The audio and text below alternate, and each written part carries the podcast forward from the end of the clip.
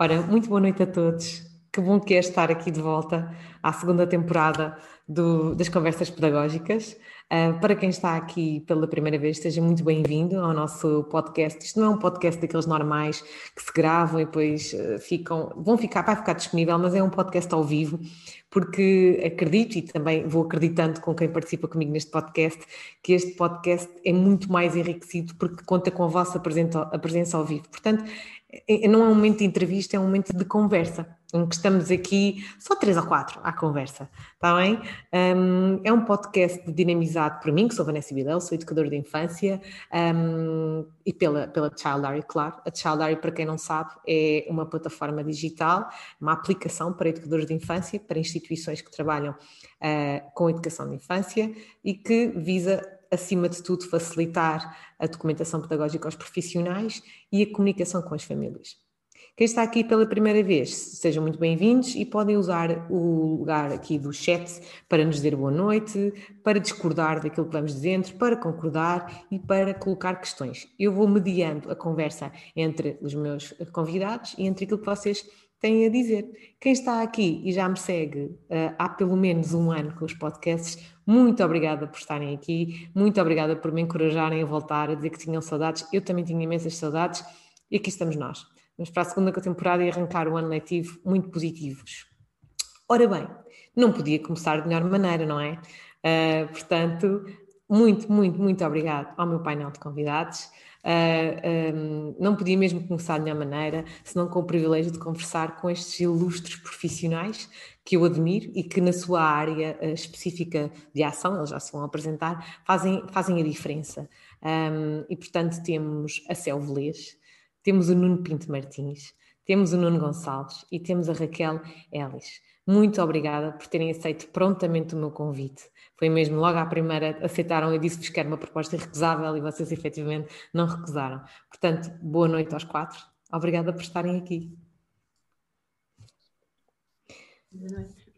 Céu, Nuno e Nuno, Boa vocês têm os microfones desligados, têm que ligar. Olá, boa noite, boa noite a todos. Boa noite a todos. Obrigada. Eu. Então, quem é que se quer começar por apresentar? Céu, a Céu está aqui pela primeira vez, sim, a Céu está pela primeira vez aqui no meu podcast e eu estou tão feliz de a ter cá hoje. Começa um bocadinho a Céu por se apresentar. Quem é a Céu? Uhum.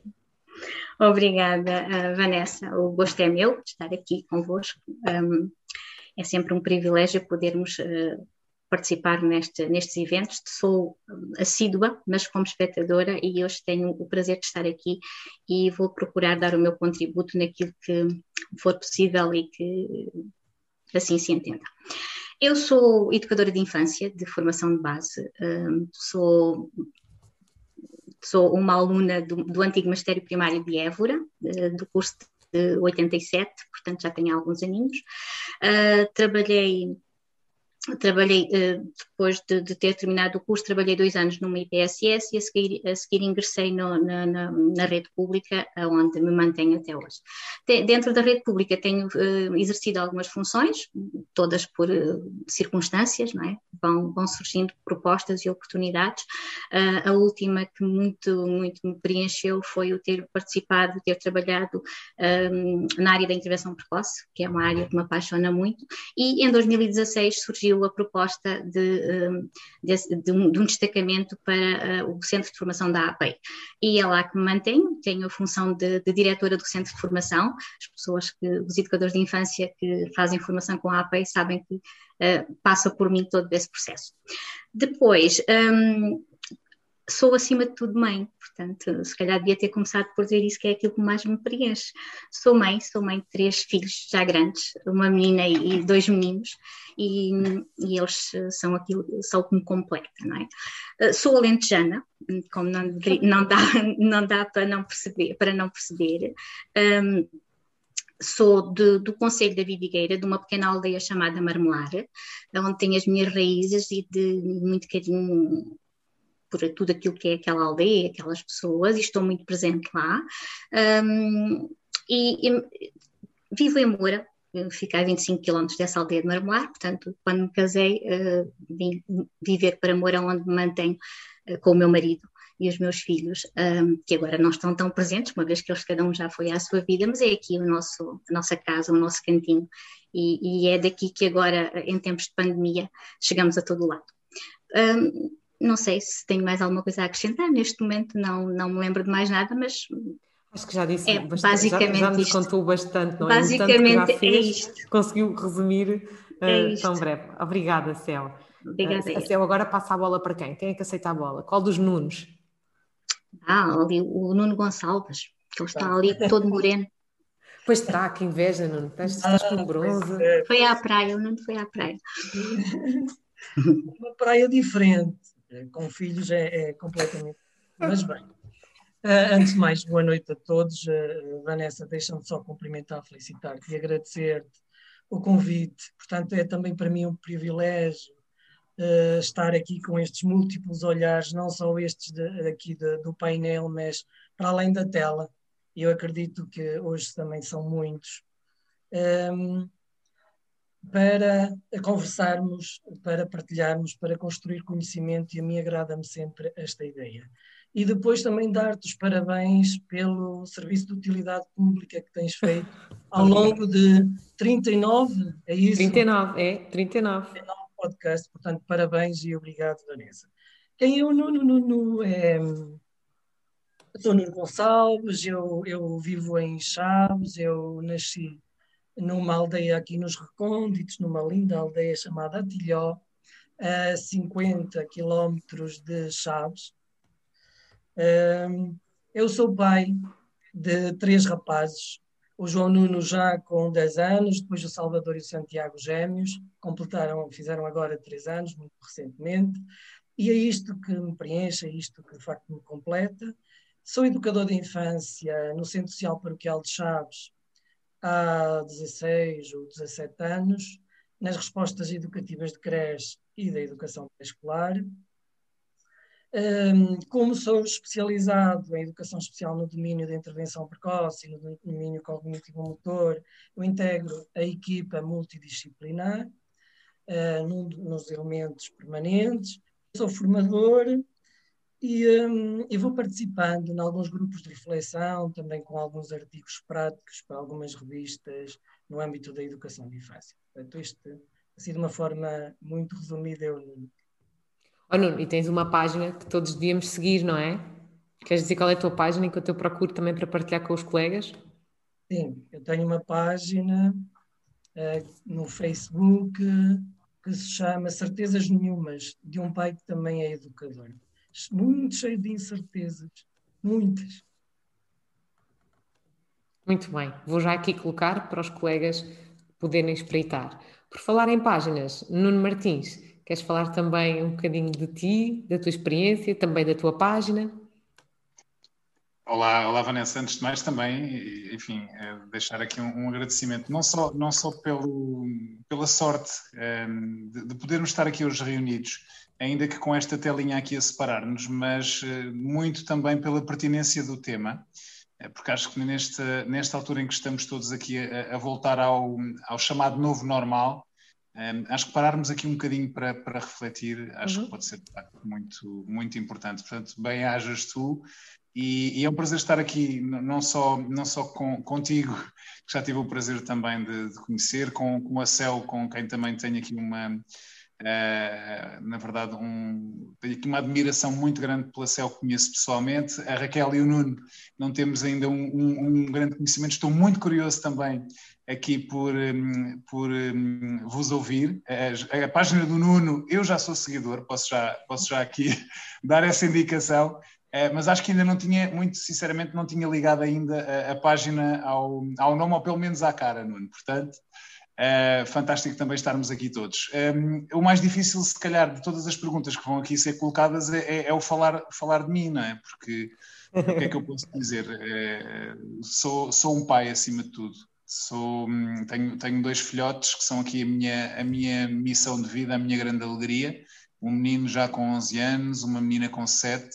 E, hum, e sou um pai que passou de pai desesperado uh, a um pai hoje com, um, enfim, digamos, uh, as mesmas, se calhar as mesmas preocupações e as mesmas dúvidas, as tais incertezas que o Nuno, deve ser dos Nunes, que o Nuno também tem, mas hoje um pai mais seguro de si e que há, há cerca de cinco anos decidiu então meter-se ao caminho numa aventura de criar um projeto na área da educação. A Academia Educar pela Positiva e, e, tem sido de facto um caminho maravilhoso. Eu todos os dias, isto não é exagero, todos os dias acordo e agradeço uh, pelo privilégio que tenho hoje de poder partilhar também com outros pais e com os educadores de uma forma geral uh, um conjunto de, de, de, estratégias, de ferramentas que são as ferramentas da disciplina positiva. Portanto, é mesmo um privilégio muito grande estar aqui e não é só conversa.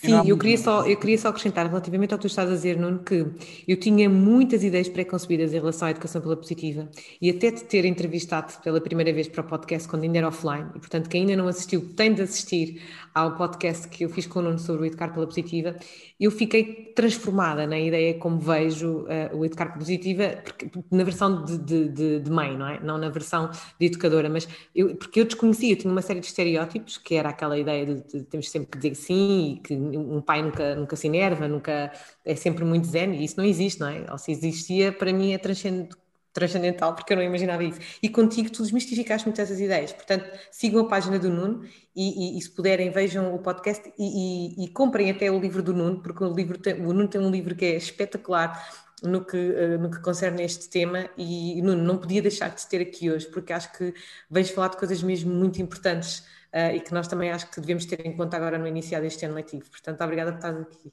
Olha, obrigado, muito obrigado mesmo. Raquel, Tu uh, foste a primeira, o ano passado, a arriscar a estar comigo em direto num podcast ao vivo, portanto, és comigo a grande estreante dos podcasts ao vivo em Educação de Infância e, portanto, tinhas que estar aqui hoje no primeiro podcast do ano letivo 2021-2022. Portanto, para quem ainda não te conhece, que eu também devido que haja muita gente que não te conheça, mas diz-nos, quem é Raquel? Raquel, Raquel é uma educadora de infância, é mãe, é mãe de três filhos também.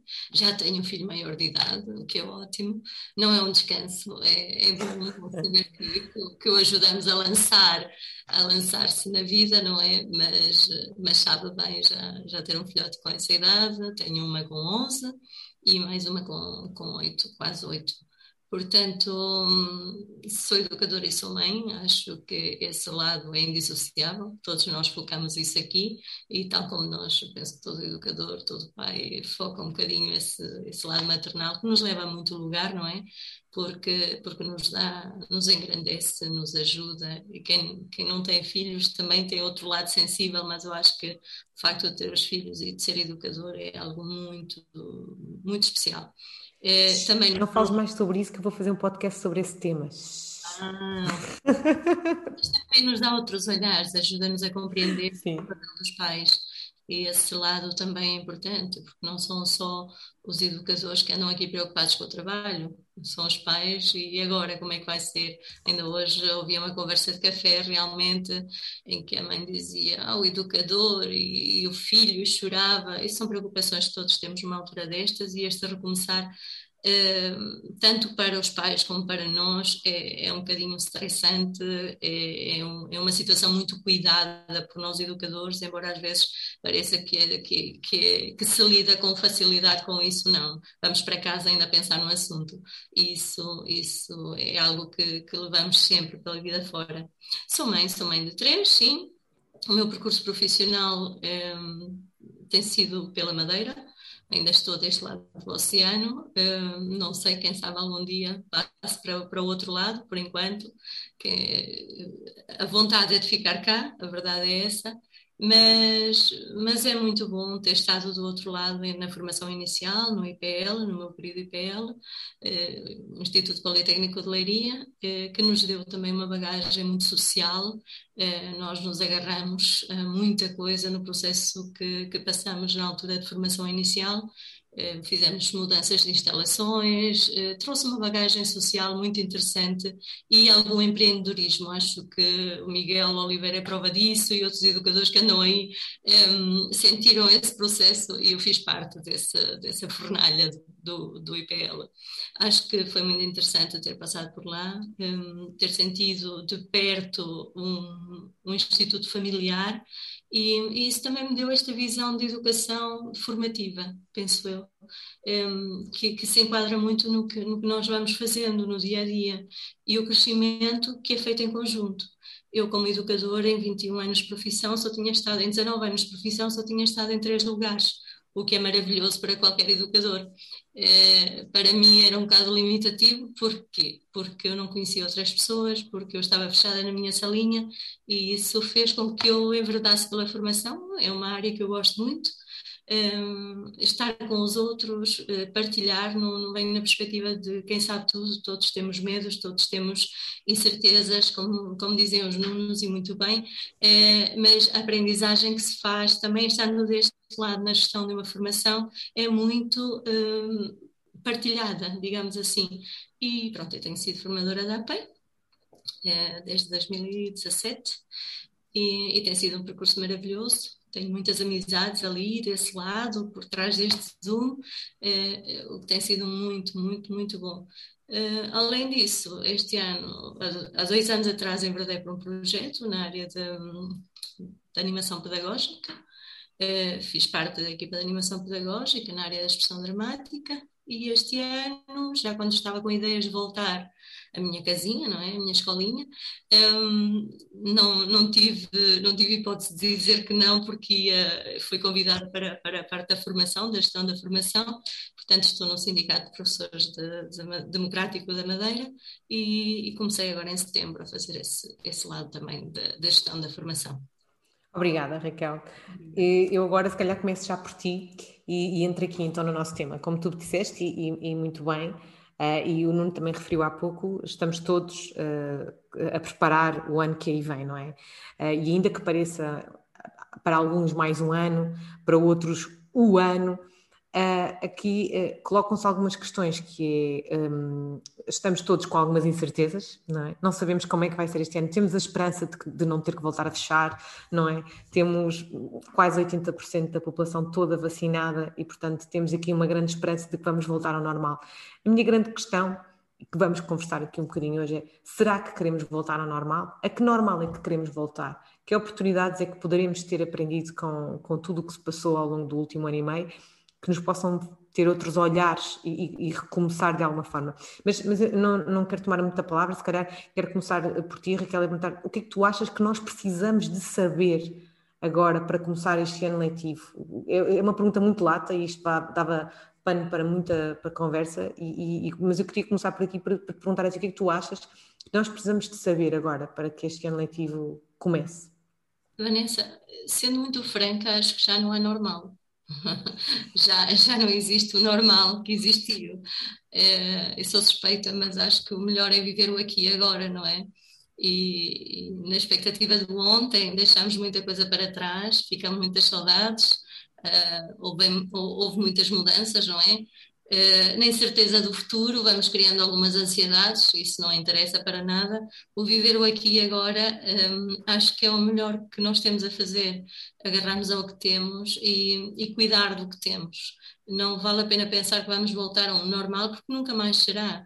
Uh, as experiências que isto, isto eu não estive na prática nestes dois anos, claro, diretamente com, com um grupo, mas também vi outros olhares de fora através da formação e também na, na, na parte da animação. Um, olhar para aquele normal que existiu nunca mais será o mesmo olhar. Para já, porque nós percebemos que não somos assim tão limitados nas, nas tecnologias, que até foram um aliado para chegarmos ao outro. E que muitas vezes condenamos a tecnologia nos nossos filhos, e hoje em dia somos nós que andamos aqui agarrados à tecnologia e sabemos que tem é um bem precioso para comunicar com os outros. Esse lado da comunicação acho que foi muito mais positivo do que estávamos à espera, é, porque nós temos um elo de ligação com muitas pessoas que nunca pensávamos ter nós eh, criamos comunicação com pessoas que nunca conhecemos. Eu, não, eu conheci o Nuno, eh, mas se calhar conheço mais do Nuno através do Facebook do que presencialmente quando estivemos no, no, no Nuno Gonçalves e mesmo no Nuno Martins, do que quando estivemos lá. Porquê? Porque há um outro olhar. Não é tudo assim tão verdadeiro por trás destas câmaras, não é? Não é tudo assim tão linear, mas o certo é que vamos apercebendo como é que é o outro, vamos criando interações, e isso, eu, no tempo da pandemia, hum, uma das questões que eu pensei muito e refleti muito foi este chegar aos nossos filhos. Portanto, eu com três filhos em casa, fazer teletrabalho, dar formação, eh, de, de março a, a, a, junho só parei dois dias à noite, portanto os filhos tiveram que aprender muita coisa também. A parte social também da pandemia foi espetacular. Eu acho que os nossos filhos eh, puseram as mãos na massa, literalmente, foram amassar pão, muita gente fez isso, eh, coisa que era impensável há uns tempos atrás, porque não havia tempo. Eh, deixamos de não ter tempo para ter um tempo com um bocadinho mais de qualidade também, porque houve presença, nem tudo foi assim tão negativo. Agora, este olhar, espero que não se perca também do lado positivo do que houve porque houve, muita aproximação dos pais aos filhos, coisa que antes não acontecia. Tivemos tempo para estar com os filhos em casa, que era impensável. Oh, Raquel, e tu achas que isso pode ser prejudicial, entre aspas, um, na, naquilo que pode ser agora a relação dos pais em relação aos educadores? Eu sei que isto é uma pergunta provocatória, vocês já sabem que eu faço aqui perguntas eh, assim, que é para nós. Achas que agora os pais, porque se tiveram, como diz aquele artigo do António Nova que eu hoje partilhei, os pais tiveram que ser os professores, os educadores dos seus filhos, e achas que agora eh, isso vai dificulta um bocadinho a relação ou a expectativa que se tem dos educadores e dos professores? Porque há, eu também consegui, porque estava em casa, o seu trabalho não é assim tão difícil, ou achas que é o contrário? Não, eu acho que cada um tem o seu espaço e, e, não é ao acaso que nós andamos ali a estudar, nós temos a experiência, não é?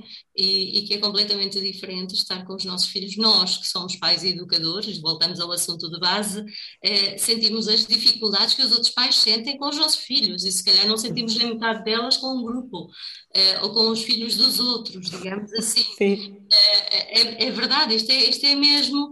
Agora, o que eu acho é que hum, houve aqui um, uma confusão inicial, mas estávamos todos a adaptar-nos.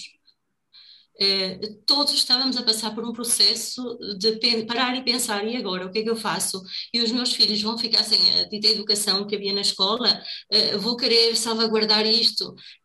Mas, embora tivessem que salvaguardar, e infelizmente houve muitas experiências aí que não foram assim tão boas, mas ouviram-se experiências, eu, eu, eu, passei por, por relatos de experiências maravilhosas dos pais irem à horta, uhum. tirarem fotografias e dizerem estamos a brincar com a matemática e fazerem essa partilha com educadores, em vez de dizer assim, olha, meu filho não quis fichas, mas também não vou trabalhar a matemática com elas, ou seja, eh, conseguiram ver o outro lado que os educadores, e acho, e acho que este tempo de pandemia, estas partilhas que nós fizemos, e vou-te vou -te deitar um bocadinho de culpas a ti, eh, Vanessa, porque tu eh, expuseste bastante o nosso trabalho, o que é muito bom, eh, vais ficar com essa culpa também muito, muito na tua parte, mas, mas é esse lado de muitos educadores se exporem, não só através de, de plataformas e, de, e das redes sociais, mas uh, havia pessoas com 50 e tal anos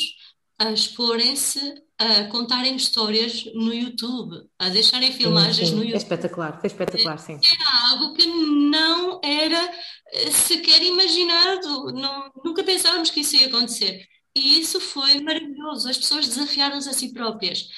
Inicialmente, sim, acho que houve um bocadinho de confusão de papéis. Eu própria em casa, eh, mesmo tendo o lado pedagógico, senti, bem, espera aí, Raquel, tu não és professora dos teus filhos e não é isto que tu vais fazer. No entanto, dava por mim a ter que, que acompanhar três em simultâneo as manhãs e depois poder fazer o meu trabalho ali à tarde e passava para de madrugada porque tinha ali um bocadinho também de formação. Eram duas e tal da madrugada, às vezes eu estava a trabalhar no meu serviço para poder manter tudo minimamente em ordem. Coisa que no dia a dia não é possível e ainda bem que voltamos ao normal, porque, porque é preciso, não é? Mas... Mas aqui a grande questão, Raquel, desculpa interromper-te, é até que ponto é que nós queremos voltar ao normal? Tu dizes que o normal nunca mais voltar, vai voltar a ser. E eu tenho aqui uma pergunta diretamente para o Nuno Gonçalves, que está no direto, e tenho aqui um, um, um colega, penso que seja colega, o Luís, que falou, e, muito bem aqui, de, de, de, dos cuidados com determinados, com a legislação, com o álcool gel, com as distâncias, medir temperatura, uh, máscaras, e, uh, e, a partir daqui temos que, vamos começar a fazer uh, adaptações, e vamos continuar muito provavelmente ainda a fazer adaptações durante algum tempo, e, e, e seríamos ingênuos se não achássemos que isto altera a nossa prática, não é, Nuno? Tu, se calhar, passaste a passar muito mais tempo a ter que fazer coisas que antes nunca fazias e o próprio facto de estar de máscara condiciona muito um, a tua, a, a, algumas das coisas que, que, tens de fazer, os afetos, a linguagem, as canções, as mímicas. E aqui a minha questão. Um, eh, no, no, achas que isto é para continuar? Achas, que de forma é que achas que devemos encarar isto? Principalmente porque agora saiu o referencial da DGS e não estão mencionadas uh, quaisquer uh, medidas para, para as creches. Portanto, ainda não sabemos muito bem o que é que também é, é, é, é, para fazer. Nuno, o que é que nos falta saber o que é que é para fazer em creche? Vamos continuar no mesmo? Olha, Vanessa, eu se calhar eh, dava ali continuidade ao que a Raquel estava a dizer eu acho que de facto eh, precisamos de saber, precisamos de estar preparados para a eventualidade de ora estarmos na educação presencial, ora estarmos nestes encontros à distância. Portanto, e quem não esteve, quem não experienciou, acho que é o momento de se capacitar, porque pode acontecer. Eh, depois disseste aí uma coisa muito importante que foi nós precisamos de saber, nós precisamos de conhecer estas orientações, estas recomendações da Direção-Geral da Saúde, para depois em equipa construirmos a nossa Carta de Princípios. Que é, portanto, esta leitura e esta reflexão que devemos fazer destes, destes documentos que são emanados pela Direção-Geral de Saúde e alguns pelo Ministério da Educação, e depois com aquilo que é o nosso contexto, com aquilo que são os nossos valores e aquilo que nós acreditamos que é melhor para as crianças. É porque por vezes nós queremos ser mais papistas que o Papa e um, inventamos medidas uh, surreais. Uh, e eu já vi de tudo e, e, achei que nunca, que nunca ia ver, eu espero não, não continuar a ver. Um, é continuar a viver esta vida que é em processo. Se, se, antes disto tudo me dissessem que eu tinha que usar uma máscara, eu, eu diria que não era capaz de trabalhar com uma máscara, porque estava a trabalhar numa faixa etária com muitas dificuldades em usar a máscara. No entanto, hum, a máscara não foi nada.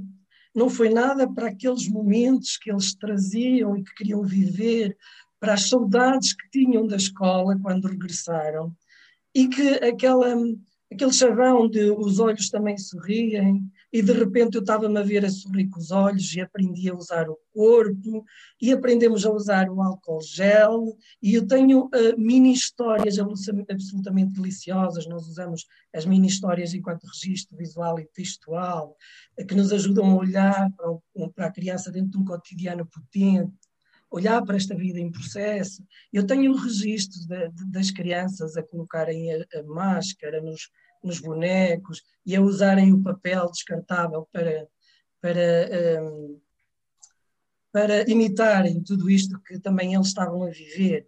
Isto é uma forma de eles darem conta uh, destes momentos. Nós também usamos muito as histórias, por exemplo. Um, e as histórias no, na arte do encontro, as histórias que nos permitem emprestar as palavras às crianças. E um, ali a, a conseguirem algum repertório simbólico, que, que, lhes dá a possibilidade de construírem reserva emocional, uh, para aprenderem a lidar com estes momentos, uh, para aprenderem a, a, dar nome àquilo que eles estavam a viver e a sentir.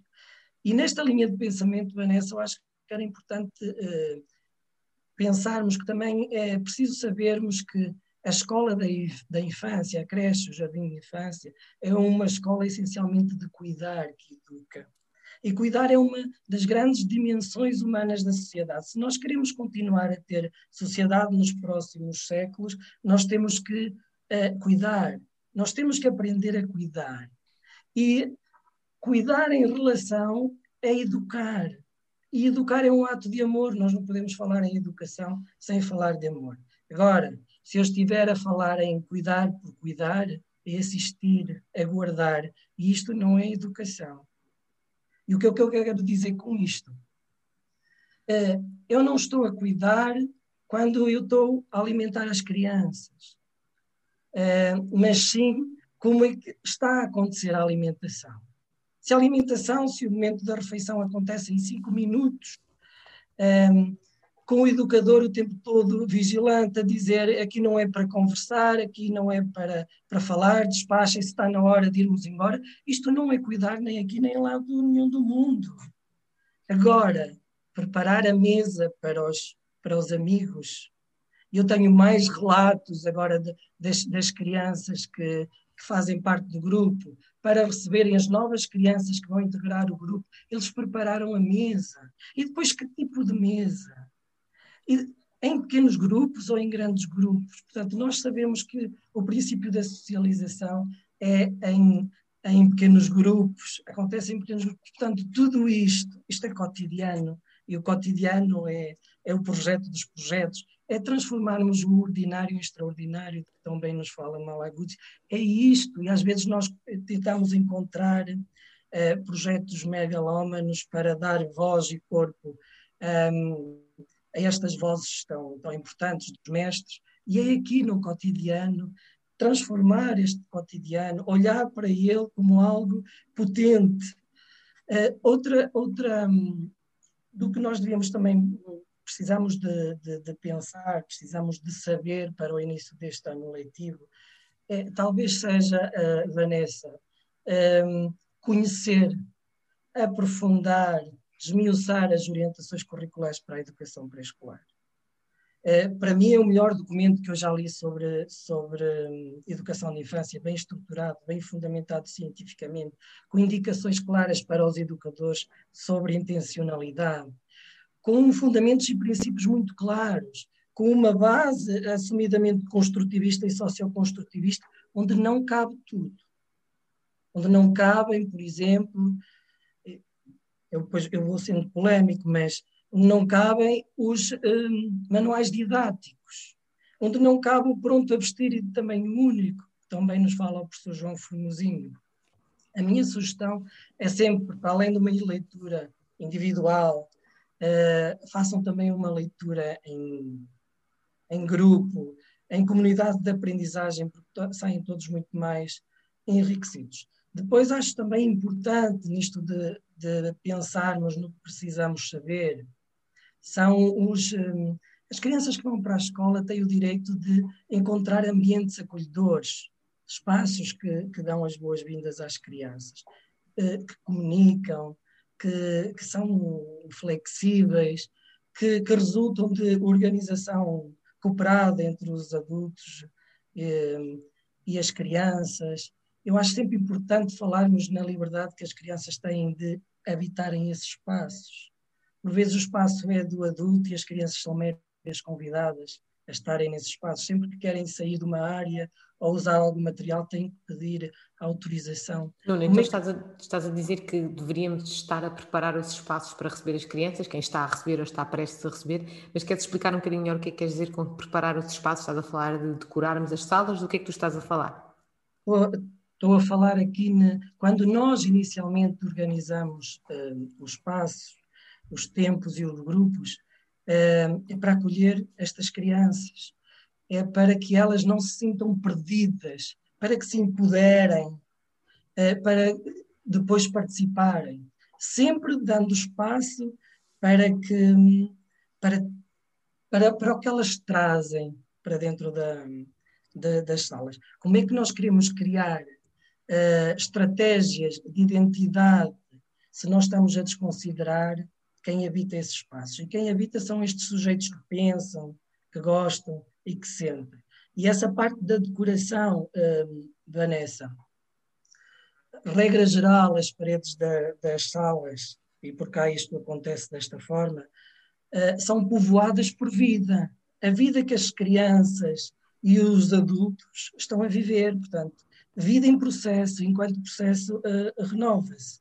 As paredes adquirem a dimensão temporal e espacial da memória, interligando as ações e os discursos, recordando e narrando os mundos vividos. Este é um pensamento do grande mestre, é o pensamento de Malaguzzi, e que nós temos que ter bastante presente.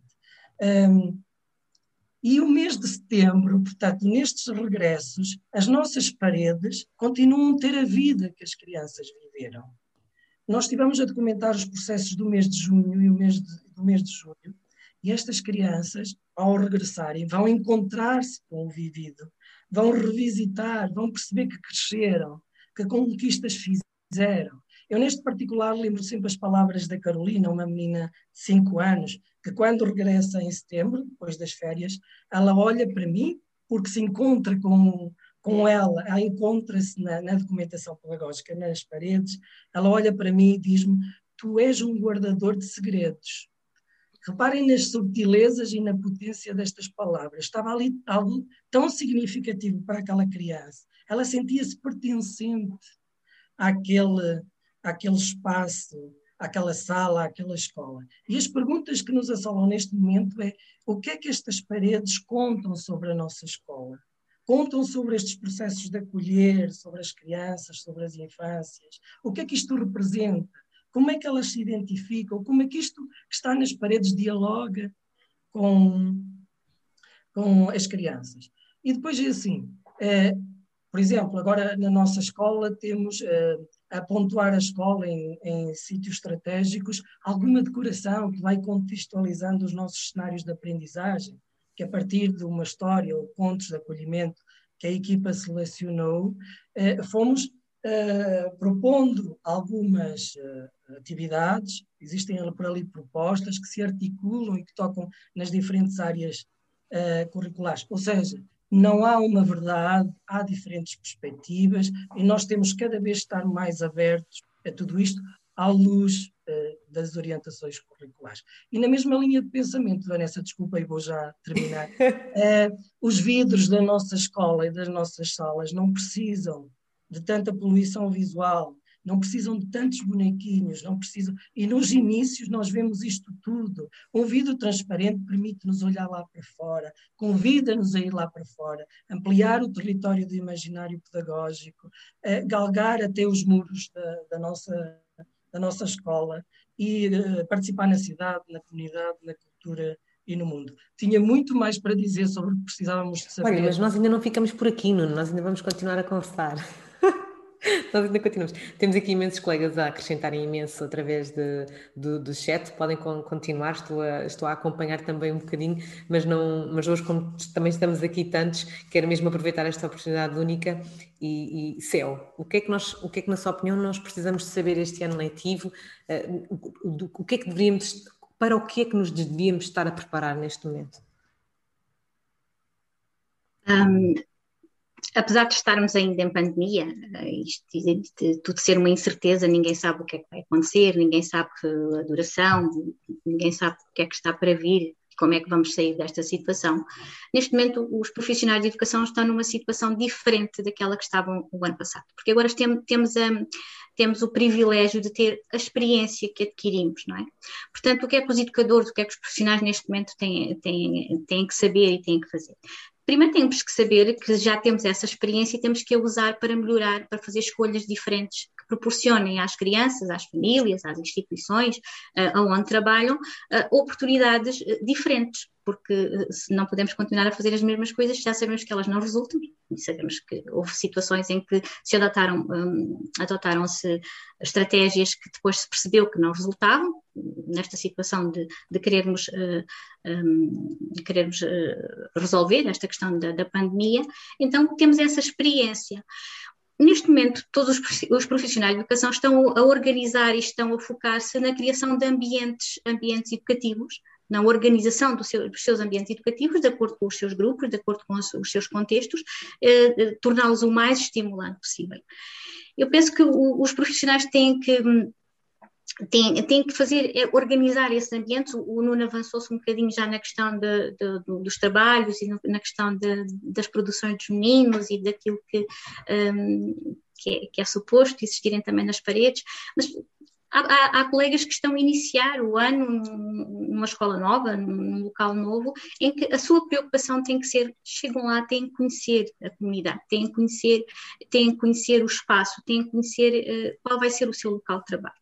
E têm que conhecer sem stress, sem, sem o peso de, de, de, uh, de uma pandemia, porque essa parte de termos o peso da pandemia, eu penso que foi do ano, o ano passado que tínhamos, que não sabíamos o que é que ia acontecer.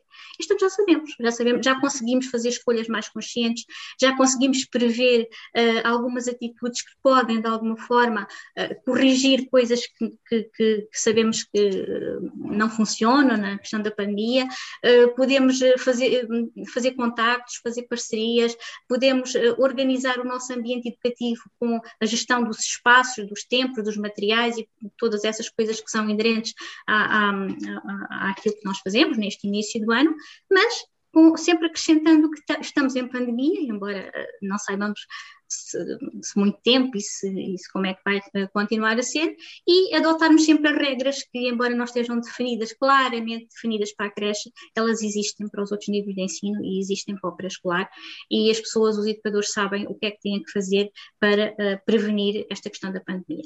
E, acima de tudo, eu penso que, e, e ao, ao, refletir sobre esta, esta, esta questão, os educadores, uh, os educadores têm que se tranquilizar.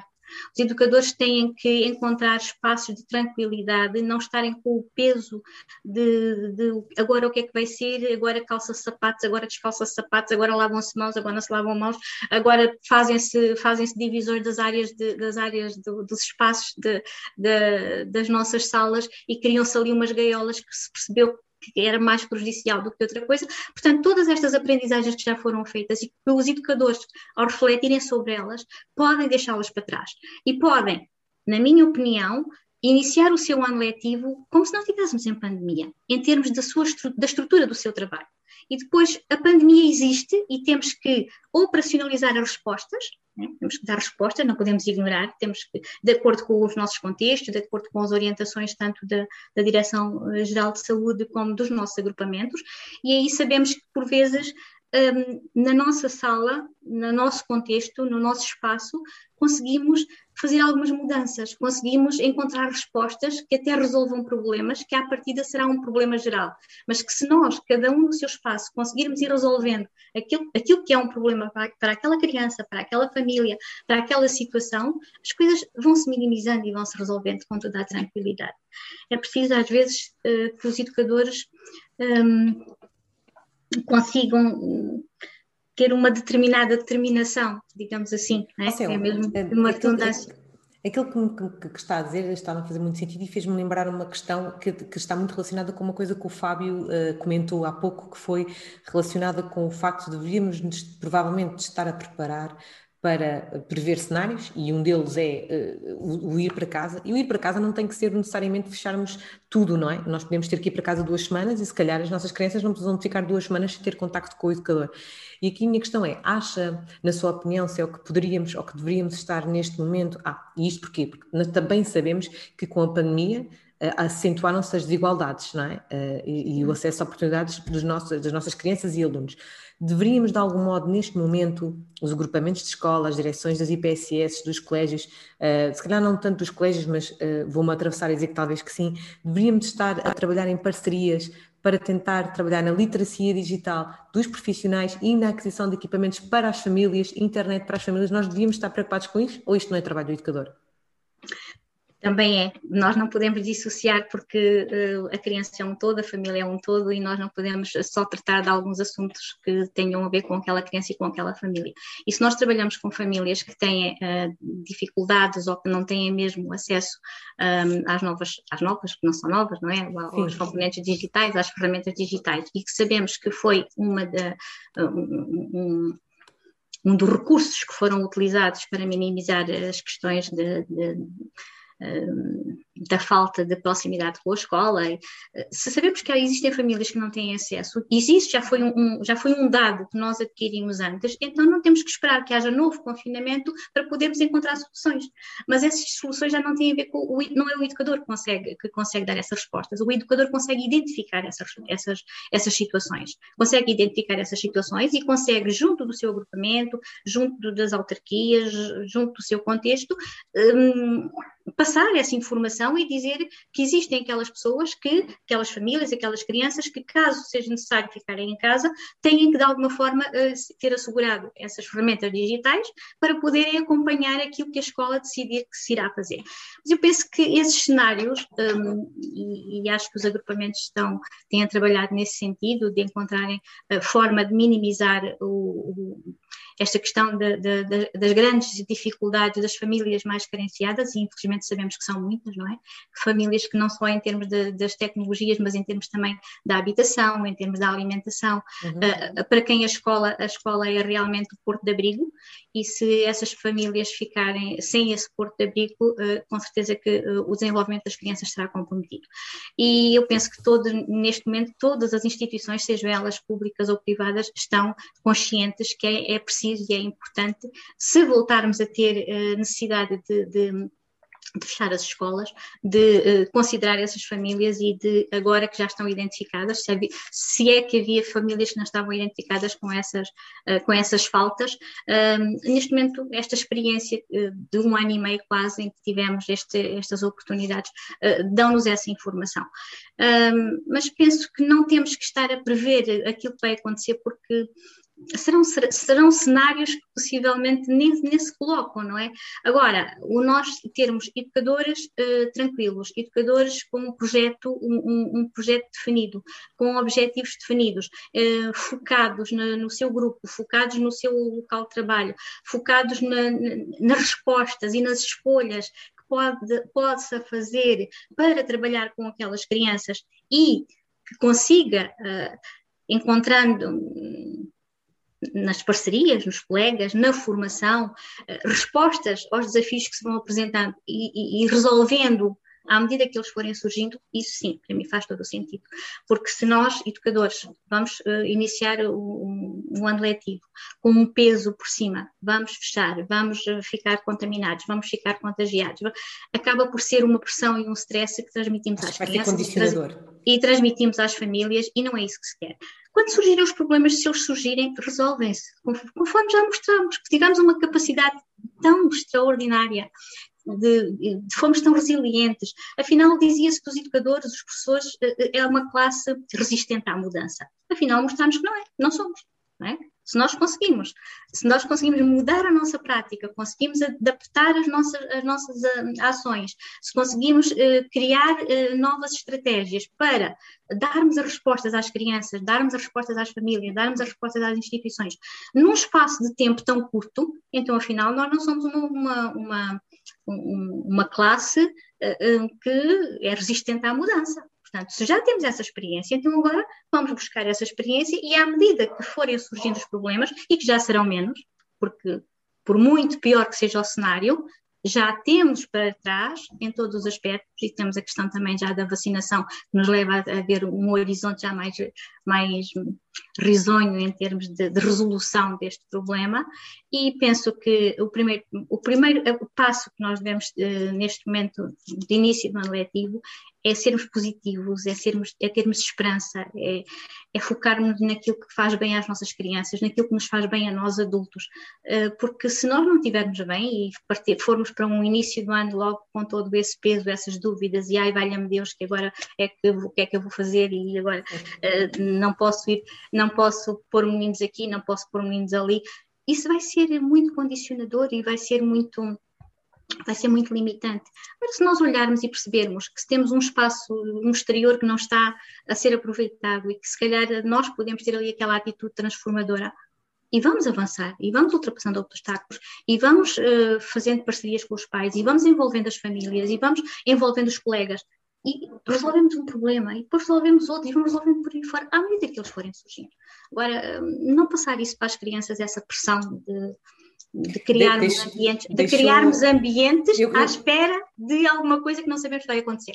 Eu que estava aqui já a preparar como aqui colocar a pergunta ao Nuno Martins, a Céu já colocou a, a, a, questão que eu queria colocar, Nuno já fez aqui a ponto para aquilo que eu, te, que eu te queria perguntar. Eu tenho aqui um colega que disse uma coisa que eu sei que tu não concordas tanto, e portanto eu já te vou dizer porque quero te ouvir falar um bocadinho sobre isso, mas antes passo-te a palavra só o que é que tu achas que nós precisamos de saber uh, neste novo ano letivo uh, que se calhar é uma, mais uma oportunidade que nós temos uh, de, de, fazer diferente. Mas diz-me tu o que é que tu achas que nós precisamos de saber este ano.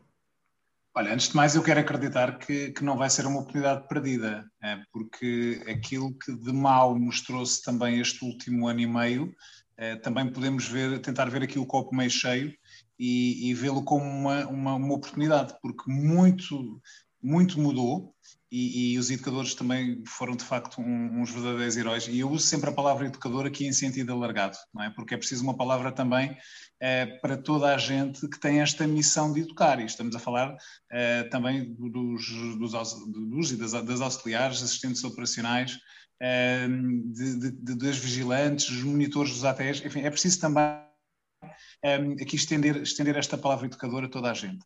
Um, eu acredito que, que, a oportunidade não vai ser desperdiçada para fazermos diferente, mas sabemos também que um, aquilo que, que é mudança uh, é difícil, custa.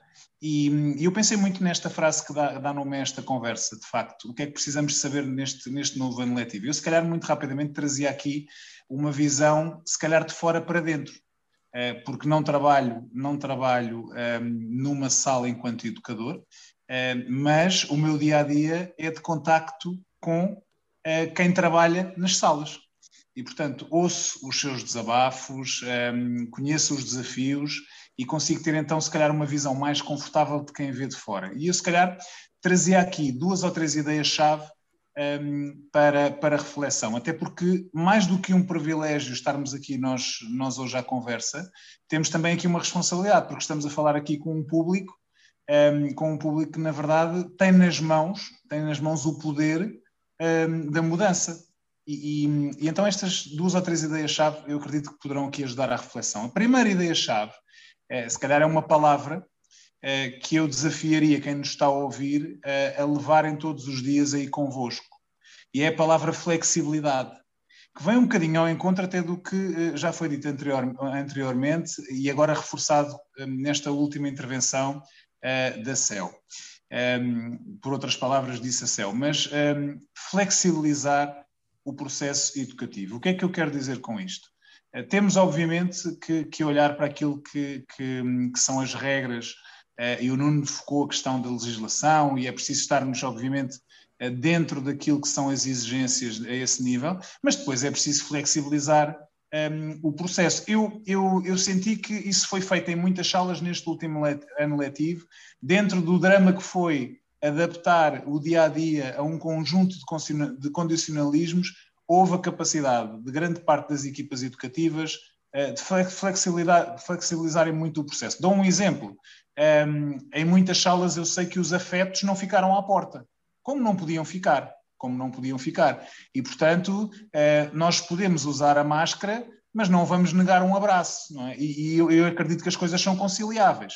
Um, e é preciso olharmos para este novo ano letivo, um, mais do que com, com receios, e lá está, se vamos entrar já a ver o copo meio vazio, se já vamos entrar cheios de receios, isso tudo se vai transmitir para as crianças. As crianças são espelhos, sabemos disso, uh, e, e, portanto, isto depois é uma bola de neve, transmite-se para as crianças, transmitimos também aos pais mesmo, os mesmos receios. Eu acredito que uh, esta flexibilidade também nos pode trazer a confiança para encararmos este ano letivo de uma forma diferente. E o que é que é isto de flexibilizar, afinal? É, antes de mais, sermos mais flexíveis para connosco, porque um, não temos que ser perfeitos não temos que ser perfeitos. E vocês vão falhar muito nas vossas salas, se calhar todos os dias, é? como eu também falho enquanto pai. Eh, ora, sermos um bocadinho mais flexíveis connosco significa que podemos passar a ver o erro de uma outra forma. Okay? Os erros são oportunidades. São oportunidades para nós aprendermos. É? E também para ensinarmos as crianças quando, ela, quando elas erram. Então, eh, bem, eu encarar eh, o, o momento em que vou entrar numa sala com esta missão tão importante de educar, encarar esse momento um, com a certeza de que é normal e é, é, enfim, é humano errar, isto a mim já me, dá, já me daria aqui, se calhar, já me tiraria o tal peso dos ombros, a pressão dos ombros, de ter que ser perfeito, porque nós muitas vezes parece que, um, se calhar inconscientemente, exigimos de nós próprios a perfeição. É? Como é que nos sentimos quando erramos? Eh, com, com, com, uma criança. E, sobretudo, quem, quem, quem tem formação para para educador, por exemplo, não é? quem, tem, quem tem formação para depois estar numa sala com um grupo de 20 ou 25 minutos, minutos muitas vezes, quando falha, pensa, eu tinha obrigação, eu tinha obrigação de ter agido de outra forma. E, portanto, começa aqui esta procura pela perfeição, um, que no fundo ainda dá outra dimensão à pressão que nós já que, que, um educador ou uma educadora já traz uh, já traz antes de entrar numa sala, que é a pressão uh, das muitas vezes das direções, a pressão, a pressão das, das, próprias famílias, mas depois é uma, uma pressão extra autoimposta. Portanto, flexibilizar o processo passa em primeiro lugar por aqui. Uh, por perceber que vamos sempre falhar e, e por darmos valor à própria imperfeição. Mas também sermos um bocadinho mais flexíveis com as próprias crianças e ser flexível não significa ser permissivo, são coisas diferentes. Uh, mas perceber que nesta, neste turbilhão de emoções que foi este último ano e meio de pandemia, as crianças, se calhar, também vêm, com, vêm diferentes, não é? Vêm diferentes, não só porque uh, cresceram, obviamente, mas vêm diferentes ehm, porque elas também se adaptaram a este contexto. E é preciso sermos também um pouco mais flexíveis na tentativa de compreendermos aquilo que são os seus anseios neste novo normal, eu não gosto muito desta expressão, mas usa-se tanto, não é?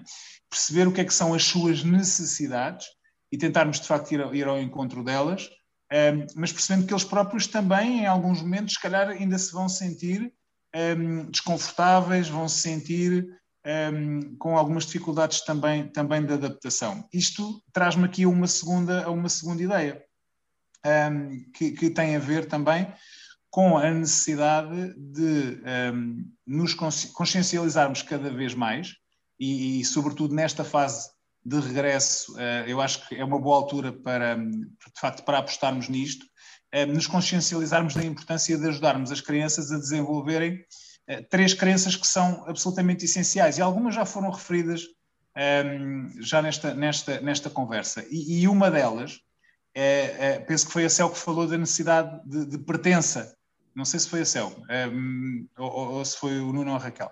Alguém falou da necessidade de pertença à sala ou a pertença, pertença ao grupo.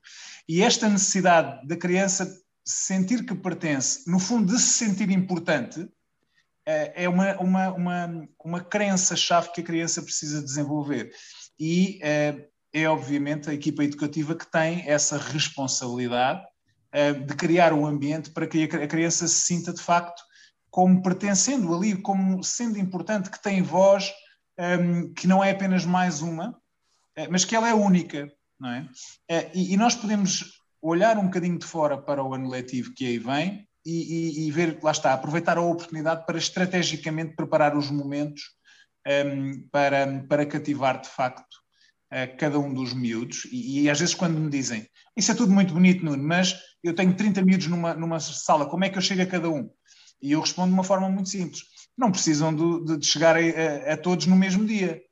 É? Se calhar têm um ano letivo todo para conseguir chegar a todos. Mas temos que ser um bocadinho também estratégicos. Um, e eu acho que, eh, de facto, apostarmos muito nesta, neste desenvolver das, das tais crenças, uma delas é esta, o ser importante. A segunda crença que é um, a criança precisa de sentir eu tenho poder e, portanto, começar a envolvermos cada vez mais e desde mais pequeninos, uh, desde pequeninos, começarmos a envolver as crianças também nas opções, nas escolhas, muitas vezes das, próprias regras em sala, dos próprios limites, uh, das rotinas e muitas vezes as próprias consequências, eventualmente até de, de, de, de, quando as coisas não correm bem. Então, o que é que acontece se por acaso não, não for cumprido o que ficou definido aqui em grupo? Este envolvimento e a necessidade de dar à criança algum poder também. Isto, de... oh, Nuno, isto que estás a dizer é, é, mesmo muito importante. Claro que tudo o que estás a dizer é importante, mas isto que acabaste de dizer agora, é, nesta altura do ano, então é crucial, porque nós, educadores, na, na, minha opinião, não podemos neste momento estar à espera que as crianças cheguem à nossa sala e já encontrem tudo. Eles já, já encontram o mapa das, das regras feito, o mapa das presenças feito, o mapa do tempo pronto a preencher, e não pode ser, não é? Eh, se o Nuno, se, fazendo aquilo que o Nuno Gonçalves também estava a falar, e muito bem, se, se da pertença, e a Raquel também falou, falou disto, quer dizer, se nós, se nós queremos que a criança pertença, a criança para pertencer tem que construir, tem que construir. Portanto, eu não posso neste momento estar uh, demasiado preocupada com esta preparação de tudo o que são ferramentas de trabalho, porque se calhar como aquilo que a Cel também disse muito bem, nós precisamos é de nos estar a conhecer uns aos outros, não é? Um, e isto que tu estás a dizer é mesmo muito importante, porque de facto eu não posso, ou pelo menos não faz sentido nenhum, e isto pode ser extrapolado para qualquer outra coisa, fazer com que as crianças cheguem agora à sala e as regras já estão feitas. As regras não podem estar feitas. É claro que há regras de boa educação que são provavelmente comuns às de casa, não é? Não, não se pode fazer algumas coisas, mas mas há outras regras que se tem que construir com eles, não é? E encará-los como seres conscientes de si próprios e que podem contribuir para um conjunto de regras sociáveis dentro da sala, não é? Sim, até porque a, questão do estímulo, eh, o estímulo é um dos motores, ou deve ser um dos motores da educação. Eh, e se nós próprios entrarmos em qualquer empresa que seja e já tivermos um, um quadro tudo o que são regras para cumprirmos, a mim falta-me, pelo menos faltar-me uh, o fator motivação. Se eu puder ser envolvido de alguma forma em algum estabelecer de, alguns, de algumas regras, eu sentir-me desde logo envolvido, não é? E, portanto, muitas vezes falta esta, este estímulo ou esta, ou esta motivação. Eu queria só acrescentar, Vanessa, se me permites, um, uma, uma, expressão, uma expressão que, que neste arranque de ano letivo também poder, gostaria de deixar aqui enquanto, enquanto reflexão. A importância também de aproveitarmos a tal oportunidade que eu acredito que não será perdida, uhum. para de uma vez por todas remarmos todos para o mesmo lado. Porquê? É, porque temos, isto é a realidade que, que, me relatam, lá está, porque eu não, não, não só tenho contato com os educadores, como também falo com os pais. Temos, um, eh, temos quem trabalha em sala a queixar-se das famílias. Temos as famílias a queixar-se de quem trabalha em sala. Uhum. É, temos dentro da mesma instituição temos uh, quem põe a mão na massa, a equipa educativa, a educadora e auxiliar, a queixar-se das coordenações intermédias e das direções. Temos as direções a queixarem-se de quem trabalha em sala. Ou seja, nós que estamos todos dentro do mesmo barco ou na mesma canoa a remar, há uns que remam e outros que param. Uh, ora bem, se estivermos numa, numa canoa e um de nós parar de remar, o que é que vai acontecer? A canoa vai se atrasar e vai exigir maior esforço dos outros. É? Então, uh, a procura, a procura de facto eh, não é uma sintonia, nunca será perfeita, mas de facto olharmos não apenas para, para nós como, como agentes de, educativos um, individuais, mas olharmos para o nosso lado e pensarmos com quem é que eu posso contar nesta missão? Uh, se calhar a educadora da sala ao lado, se calhar uh, procurar de facto uh, quem Os pais pode... das crianças, não é? os próprios pais em tentar, obviamente, sabemos que há muitas famílias que, que e, e tem, muitos educadores também se queixam disso, muitas famílias que não querem não querem ser envolvidas. Mas é preciso termos a consciência tranquila, ok, eu fiz o possível para envolver esta família, eu não posso fazer mais do que isto. Não é? Um, mas eu, eu, fazer... eu aqui deixem-me provocar um bocadinho. Se calhar aquilo que nós queremos que, que eles se envolvam não é, aquilo, não é aquilo que eles se querem envolver. Nós, se calhar, temos que ver no que é que eles querem. Às vezes, eu, eu lembro-me de, de, de, quando estou a falar de reuniões de pais nesta altura, eu pergunto sempre às colegas que, que, quando estou a falar sobre este assunto, quem é que nas reuniões de pais, neste momento, tem uma caixa ou tem algum sítio onde os pais possam colocar anonimamente os seus receios e expectativas em relação ao ano letivo? Não temos, nós não temos, nós não temos uma forma fidedigna de perceber aquilo que os pais sentem em relação a nós ou em relação àquilo que vai ser a vida dos filhos connosco. Portanto, se nós não escutamos verdadeiramente os pais, como é que depois queremos envolvê-los? Depois queremos envolvê-los com prendas de Natal que eles não têm tipo, eles chegam à casa de um banco, metem a dormir e chegam ao sofá e estão a cair. Como é que queremos que eles façam prendas de Natal para trazer para a sala? Nós queremos envolvê-los com as coisas erradas às vezes, não é? E, e se calhar para uns funciona bem com isso e não funciona com outras coisas, não é? Nós temos que se calhar é que flexibilizar pegando nas tuas palavras, o próprio entendimento que nós temos daquilo que é uma relação com pais e achar que a forma como eu me relacionava o ano passado não vai ser a forma como eu relaciono este ano com este grupo que se calhar é diferente de pais, incluindo os próprios pais. Eu acho que há aqui ainda um caminho a fazer em relação àquilo que entendemos por envolvimento parental. Mas, eh, eh, e há bocado também, já não sei quem é que estava a falar nos comentários sobre isto, que nós vamos nós, eu, eu, não quero estar a pensar que vamos fechar, nós não vamos fechar, mas é muito pouco provável que nenhuma sala vá encerrar durante duas semanas, porque nós continuamos a ter que fechar salas quando há uma suspeita de um caso positivo. O que não pode acontecer, na minha opinião, e pergunto-vos se vocês concordam, é que durante 15 dias não se comunique de forma nenhuma com as crianças em pleno ano letivo. Nós não estamos a falar de interrupção de Natal, nem de interrupção da Páscoa, estamos a falar de estamos a fazer projetos e estamos aqui completamente submersos naquilo que é a nossa vida diária na nossa sala e de repente, olha, a partir da manhã ninguém pode ir para a escola durante duas semanas. E agora? Isto é muito abrupto para a vida deles. O que é que achas, Raquel? O que é que nós poderíamos, no que é que nós nos devíamos estar a preparar? Nas nossas reuniões de departamento agora, nós devíamos estar a preparar formas de ação para isto ou não? Olha, no decorrer desta conversa vinham-me aqui muitas questões que têm andado assim a acompanhar-me desde o início da pandemia, principalmente pela parte do ambiente educativo e da preparação, que eu não gosto nada do termo decoração, nós não somos decoradores de salas, eh, eh, tenho fobia mesmo, tenho uma certa aberração a esse, a esse termo. Tens de, ouvir, tens de ouvir o podcast com a, Sofia, com a com a Bereni. Ah, Sofia Bereni, sim. Tens que ouvir o podcast com ela. O preparar. O que não significa que ela concorde. Sim, mas vê, mas vê porque eu também eu mudei um bocadinho a forma como encarava a palavra, porque eu também era como não tu, Raquel. Eu também não preparar, não, não Silvia Bereni, um Silvia. Ambiente, um ambiente acolhedor, porque isso é importante. Desculpe, Silvia, um beijinho não é só o sentir a segurança, mas é o tornar bonito. Uh, isto é uma frase de alguém que eu, que eu estimo muito: é o tornar mais bonito os lugares por onde passo e deixar isso na criança. Acho, acho que é muito importante. Agora, há, há algo que nos que separa este lado do decorador, que muita gente está a assumir, o do recorte e colagem, e do enfeitar as janelas, que também para mim é algo que, que, é horroroso, porque estamos a vedar o olhar, aquilo que se pretende numa janela para fora, não é?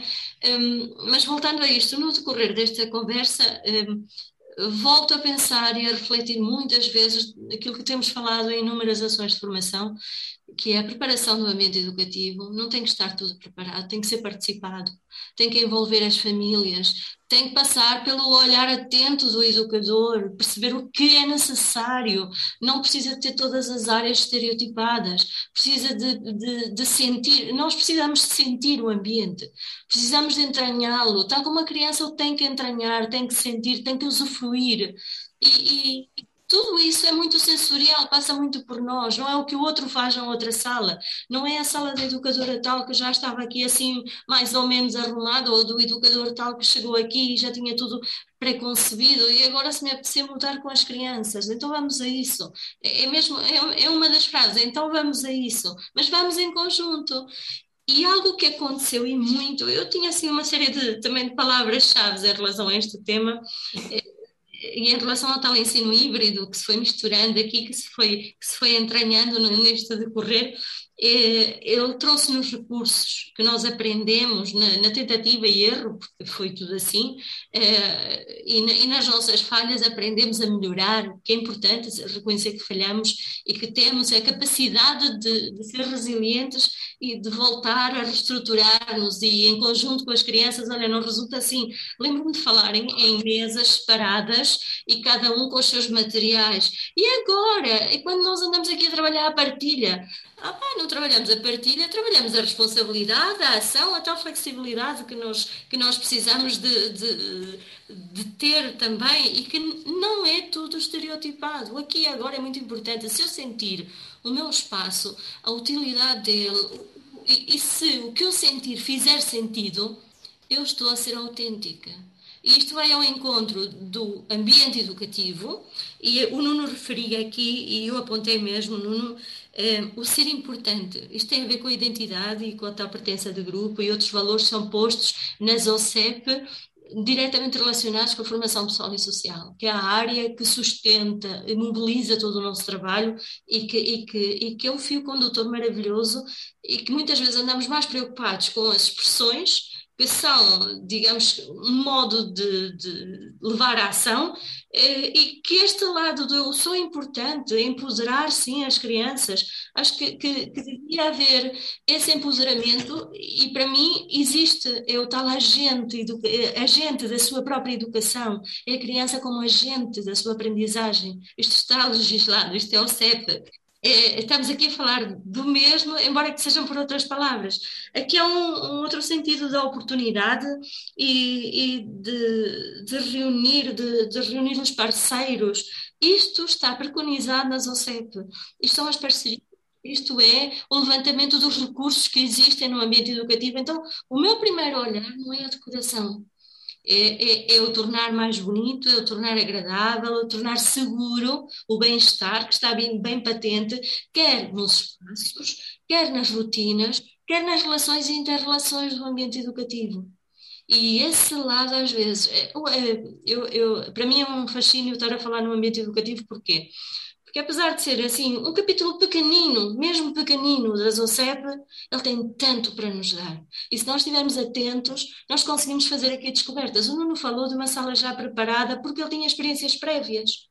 A CEL falava de uma sala não preparada porque não havia experiências prévias, ou seja, o Nuno estava a falar na sua autenticidade, a CEL naquela experiência que também muitas vezes acontece, que o educador não sabe onde é que vai, já está a sala preparada, não sabe que crianças têm, só tem uma lista nas mãos que não estava, e depois, ah não, tenho X, tal rapaz, tal raparigas, já ponho isto no meu projeto curricular de grupo, que é outra área que me, que me apraz falar, um, e, e, pronto, tudo assente. Não, não está tudo assente, precisamos sentir, e por isso é que muitas vezes cai no tal erro de vou apresentar o projeto curricular de grupo em janeiro, em outubro, em novembro, a uma data. Não se apresenta um projeto curricular, apresenta-se, digamos que é um pré-projeto, um anteprojeto, porque o projeto é o seu todo, aquilo que se vai desenvolvendo e que se concretiza, e depois vamos avaliar aquilo que se concretizou.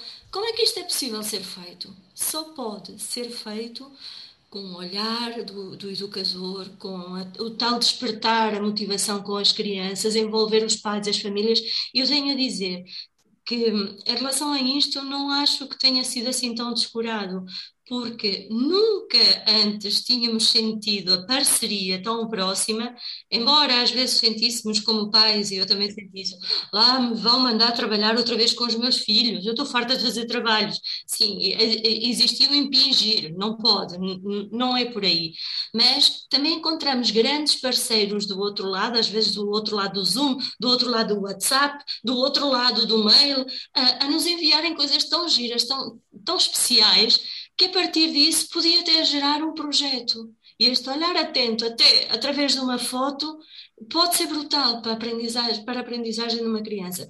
E é este lado, não vamos colorir tudo, pintar tudo de cor-de-rosa, porque não é tudo cor-de-rosa, implica trabalho, implica ação, implica envolvência. Uma das palavras-chave que eu tinha aqui era, é, é em relação às crianças, é nós estamos aqui também por amparo, que é o tal cuidar que o Nuno falava. É, é, o Nuno Gonçalves, é, estamos para um certo amparo. Quantas horas os filhos dos outros, e vou-lhe chamar assim, passam connosco, passam a ser nossos filhos emprestados? Mais do que em casa, não é? E a verdade é esta: temos que ser amparo, temos que ser segurança, não precisamos de, de reverter para cima deles com inquietações das nossas práticas, temos é que partir para algo que o Nuno falava e muito bem, para a nossa segurança e o nosso bem-estar.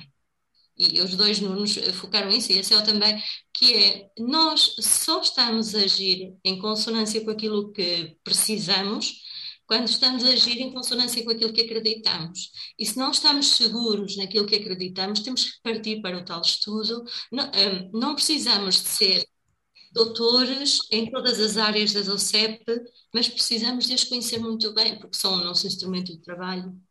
E não precisamos de andar a preconizar algo muito, digamos, teórico, porque aquilo que interessa é sustentar a teoria na nossa prática, ou a prática na, na teoria, e ir interagindo com essas duas situações. Mas os caminhos já são pesados.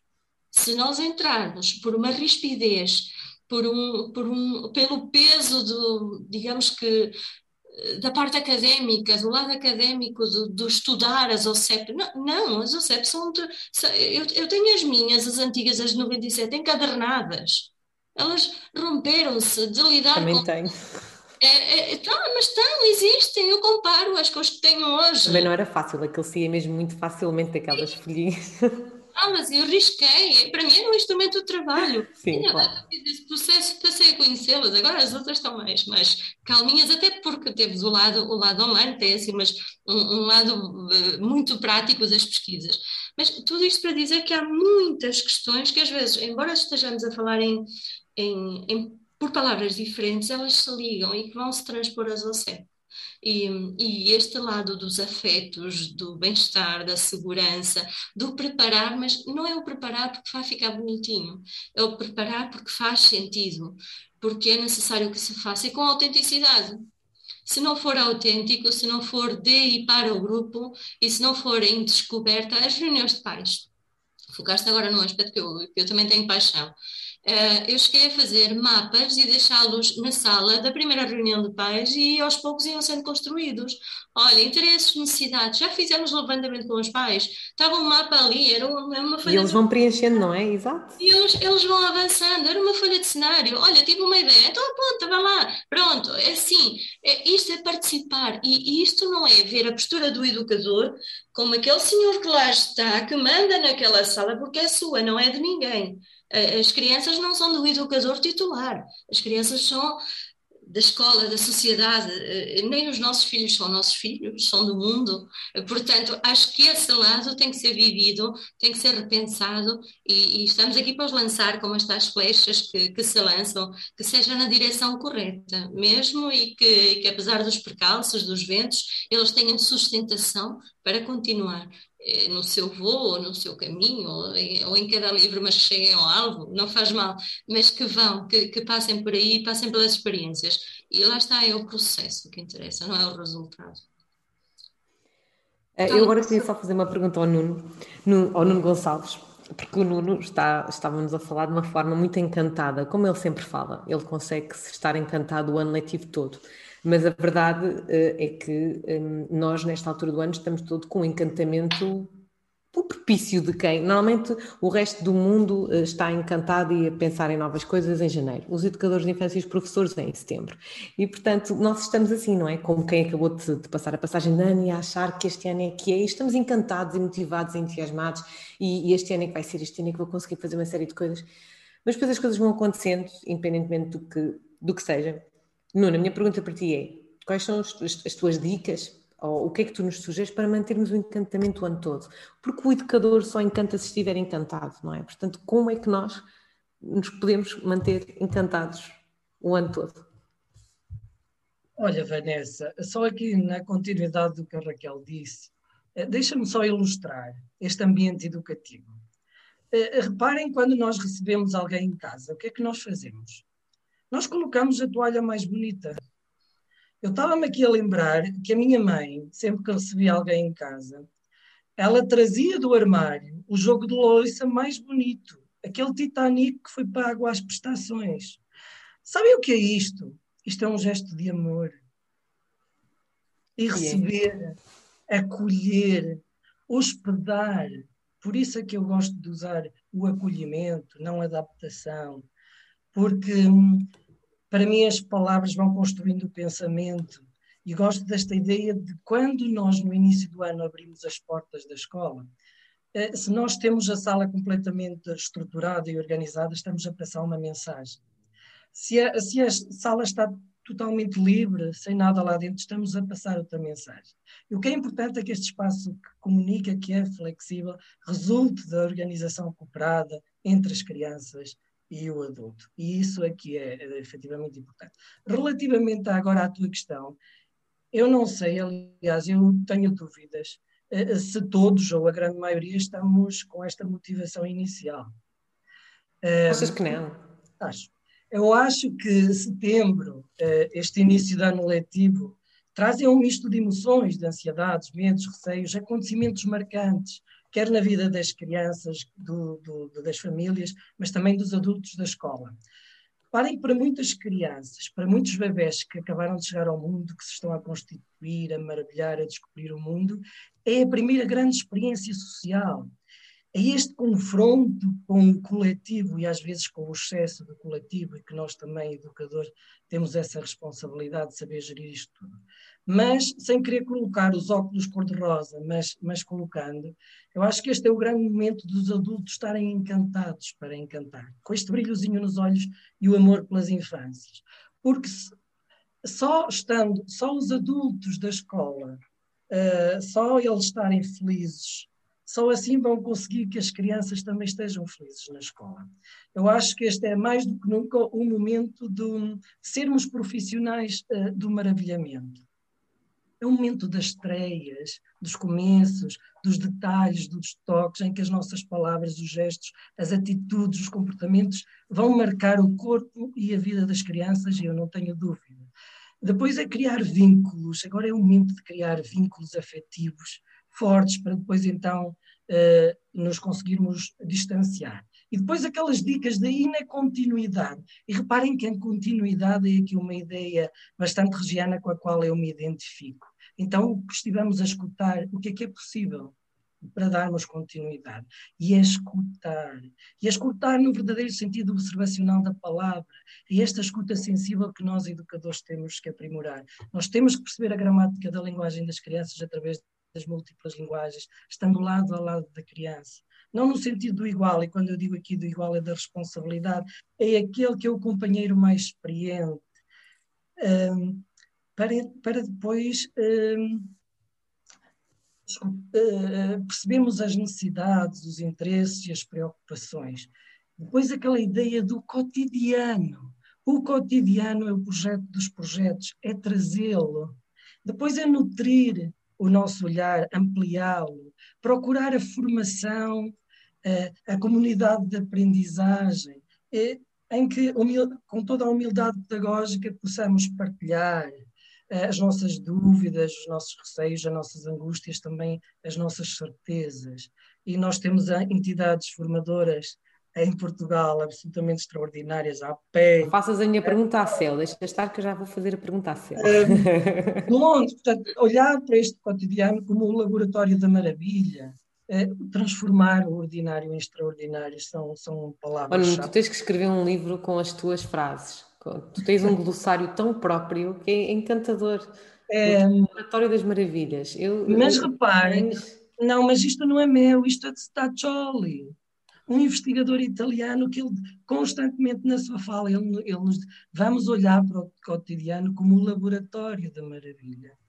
E é assim que, nutrindo o nosso olhar, não basta ficar por aqui, está bem? Constru...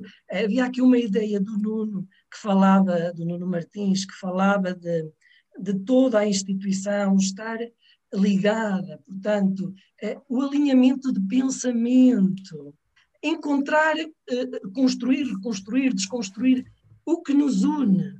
E neste momento o que nos une é criar o, o, este, este ambiente de bem-estar e de aprendizagem para, para as crianças. Eu agora vou passar então a pergunta para a Céu que eu queria perguntar. O, o, Nuno Gonçalves também já acabou de falar aqui um bocadinho sobre aquilo que nós também precisamos de saber ao longo deste próximo ano letivo, tem que estar muito relacionado com a formação contínua que também devemos fazer e, e, e, a minha pergunta aqui é porque eu vou-lhe fazer esta pergunta principalmente porque já vi esta pergunta em grupos das redes sociais, não estava no nosso guião, mas eu recordei-me agora que era um, havia, há colegas a perguntarem em que áreas uh, se devem aprofundar agora do ponto de vista de formação, que formações devem fazer. Eu não vou, obviamente, perguntar à CEL que formações é que devemos fazer, mas eu, eu queria perguntar à CEL o, o, qual é que vai ser agora o futuro próximo da formação uh, e, e, o que é que nós deveríamos saber do ponto de vista da formação. Um, para este novo ano letivo, não é? Em, em, em, que é que se calhar devíamos estar a apostar as nossas, as nossas forças? Seria na literacia digital, que eu sei que a APEI tem um, um plano muito próprio nesse aspecto. O, no que, qual é a opinião da CEL, não só como diretora do, do Centro de Formação da APEI, mas também como educadora de infância, que, que houve muitos colegas, não é? Que nos está sempre constantemente a ouvir a nós e às nossas angústias e às nossas preocupações. Uhum. Um, é assim, Vanessa, em relação às necessidades de formação e quais são as escolhas, eh, é claro que são muito próprias, cada educador, cada profissional tem as suas necessidades. Se há educadores que já são nativos digitais, digamos assim, e que dominam as novas tecnologias e que dominam as questões digitais, não precisam de fazer formação, também há aqueles educadores para quem é uma dor de cabeça e que hum, é um stress muito grande terem que agora utilizar uh, uh, as plataformas digitais. É claro que aí as diferenças de, de, necessidades são evidentes.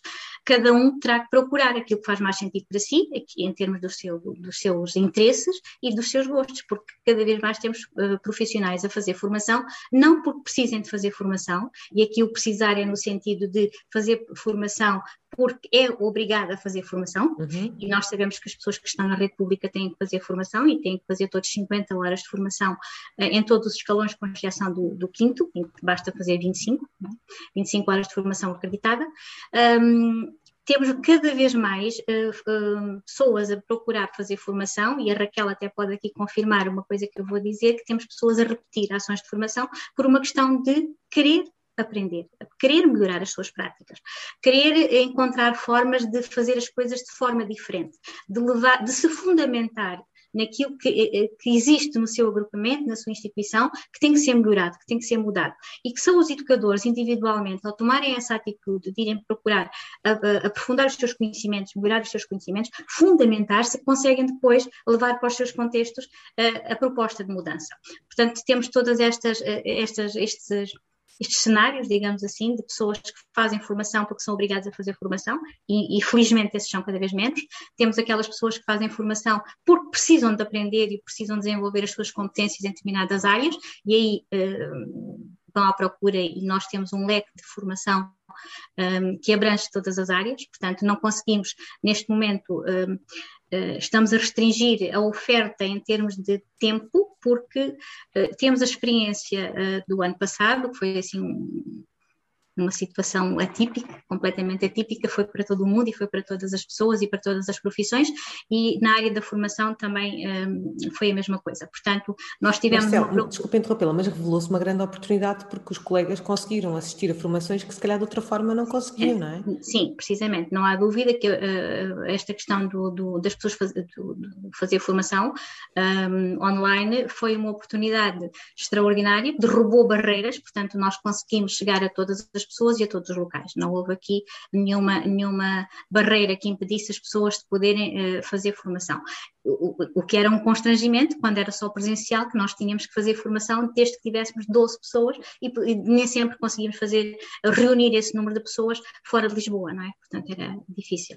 E aqui foi, foi, foi uma oportunidade para as pessoas fazerem formação e que colocou, neste caso, o Centro de Formação da APEI, uh, numa, numa situação que ou dávamos resposta e encontrávamos aqui forma de poder satisfazer este interesse do, do, dos profissionais e fizemos um boom de formação que, para terem uma ideia, eh, chegámos a ter 14 eh, ações de formação num dia, portanto, 14 ações de formação a iniciar num dia.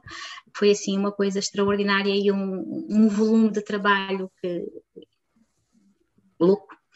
Um, e agora, baseado também nessa experiência que, um, que tivemos termos muitas ações de formação, porque as pessoas também aproveitaram, os educadores aproveitaram, os educadores, os professores, os assistentes operacionais, porque a nossa, ação, a nossa formação destina-se a mais é. educadores.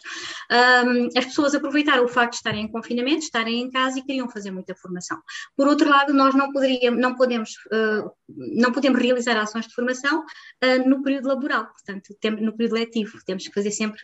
Então havia aqui uma superposição de muitas ações de formação, de pessoas a quererem fazer muitas ações de formação, mas que não conseguiam. E então começámos a perceber que não era também uh, saudável, nem para as pessoas que queriam fazer formação e não tinham oportunidade porque elas subpunham, e nem para o centro de formação que se via obrigado por vezes a ter que anular ações de formação, a ter que cancelar ações de formação, a ter que adiar ações de formação, que esse é o maior constrangimento que eu, como diretora do centro de formação, tenho, não só uh, informar uh, os formandos, não vamos realizar a ação na data prevista porque não temos pessoas, mas, uhum. também, mas também informar o formador e, uhum. e, que é sempre o, é o que eu menos gosto de fazer. Neste momento, temos então, para, para podermos um, ir dando respostas que não, não, não sobrecarreguem, digamos assim, nem a parte dos formandos, que ficam com vontade de fazer formação e não podem, e nem a parte do centro de formação, que depois tem todo o trabalho e tem que adiar, nós optámos por uh, irmos calendarizando ações de formação mês a mês. Portanto, neste momento nós temos uh, disponíveis ações de formação uh, para acontecerem em setembro, algumas já estão com as turmas preenchidas, já não aparecem na página, nós estamos com uma nova página, não sei se já conhecem, estamos ainda... Está espetacular, olha, vou partilhar aqui, ainda bem que fala que eu assim vou já partilhar aqui no chat do, do podcast para as colegas Sim. todas. ainda estamos com algumas dificuldades de, de, de, algumas, de, algum, de algumas funcionalidades que ainda estamos em teste, nomeadamente na questão dos pagamentos, há colegas que estão que estão a, a receber, uh, portanto, uma referência para pagar um valor que não corresponde àquele que, que é realmente o da ação, mas estamos a resolver e estamos com certeza um, a proporcionar um melhor serviço e, e com muito mais funcionalidade. E a questão então dos, do, do, dos recibos de pagamento, dos certificados, é muito mais leve e a nossa Carma e a nossa Carmo já estão muito mais aliviadas com essa burocracia toda e eu fico muito contente por isso. Olha, eu, eu queria só acrescentar aqui uma coisa que o Fábio disse e eu concordo tanto com com ele que tenho que dizer que seria fundamental haver formação sobre rotinas. Ah, mas temos. Uh, de, mas não, ele fala de rotinas um, como, por exemplo, os da higiene, almoço, um, que tendem a ser ainda momentos muito estressantes e críticos em muitas instituições. Ele está aqui a sugerir formação na área de rotinas. Sim, Existe mas deixe-me dizer, deixe dizer ao Fábio, possivelmente ele não tinha ainda contacto mais próximo com a APEI, uh, em 2016, 2017, nós iniciámos um, um, uma formação, uma, um modelo de formação, criámos um modelo de formação grátis e que com uma regularidade mensal que se chama os grupos de partilha.